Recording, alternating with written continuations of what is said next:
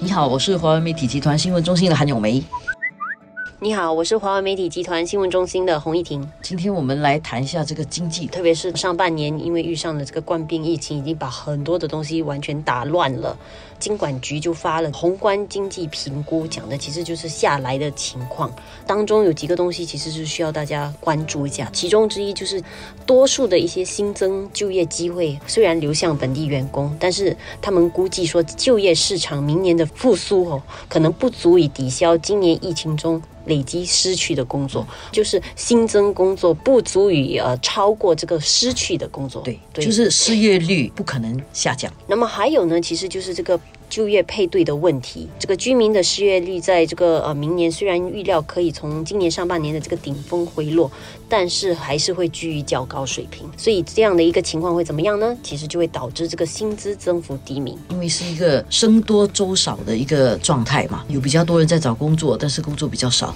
这么一来呢，其实是一个 employers market，就是他如果能够支付那个薪水，他请到的那个人，但是他支付少一点，可能人家也愿意做。嗯，我觉得这个报告出来的，大家多少应该会有一点关注，因为可能很多人已经觉得，哎，疫情慢慢缓和了，可能啊疫苗就快来了，大概要看到曙光，然后很多东西可能会恢复到原先的情况。但是这个报告就给了大家一个当头棒喝啊，就可以感觉到，其实这个离我们复苏跟恢复到原来的情况还有很长的一段距离啊。与此同时，在经管局的报告公布的时候啊，贸工部长陈振生在另外一个活动上面呢，也提到了。这个经济的情况，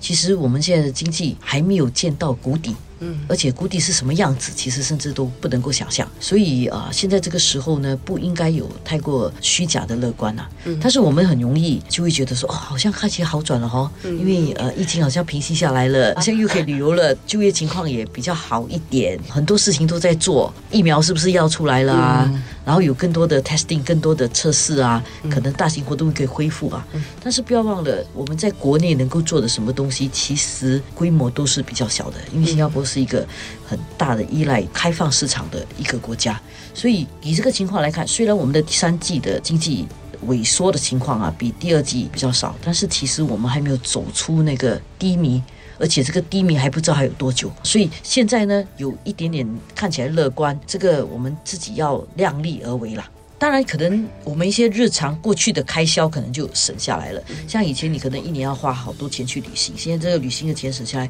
所以现在会去做一些其他的开销，这是有可能的。但是要记得，就是我们现在还没有走出那个谷底，不能够有一种期待奇迹发生，好像明年我们就会好了这样的一个情况。我觉得这一点是监管局的报告，希望能够警惕大家的。当然，现在很多东西哈，可能暂时觉得还可以稳住哦。其实一大部分原因是，其实很多政府的援助计划其实还没有撤出啦，就还在进行中。虽然他们有一些已经已经定了一个时间点，其实不久以后可能就要解除了，但是毕竟这个这个效应还没有发生，所以大家要小心的。就是之前其实国会的时候也有议员特别提醒说，要怎么避免那个 cliff hanging 的那种效应，就要突然间断崖式的就没有了这样的呃援助。所以如果你现在是觉得哎，其实生活还没有受到很大影响，其实这个东西要谨记，说可能是因为背后还有很多援助在进行啊。它慢慢的解除的时候，其实那个冲击你慢慢就会感受到了。所以在我们经过了这么好几个月，几乎大半年的时间哦，再怎么糟糕，其实后面都有一个支撑的力量，因为有。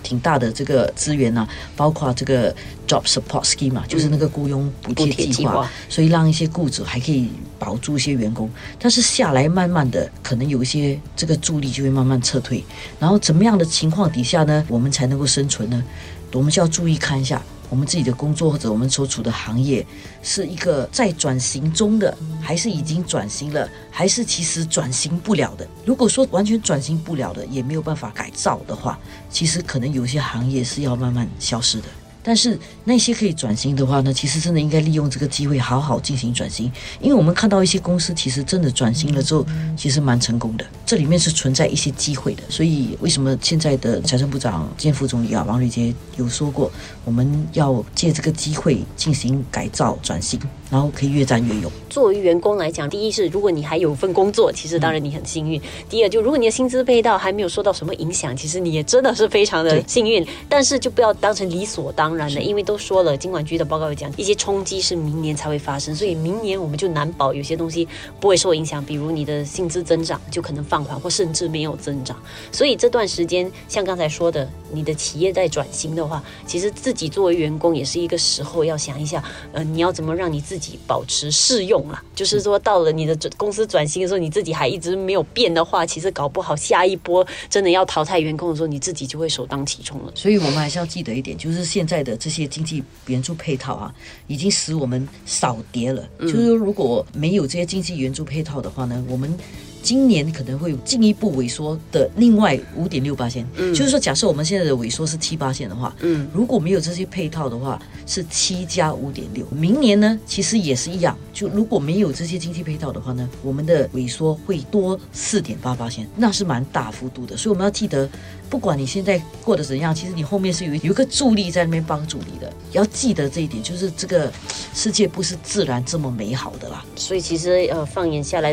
当然年底到了佳节，大家都希望啊，就情绪比较乐观一点。不过我觉得啊，就是要审慎乐观呐，因为前途还是不是那么确定的。就是审慎乐观是一个很好的形容，因为我们还是要乐观，因为只有乐观才能够走出谷底，才有点正能量。但是不能够以为说哦就没事了，因为你后面其实是有一个助力。如果这个助力撤了，或者是这些援助的效果没有达到的话，那我们还是一样，不知道花多少时间才能够走出谷底。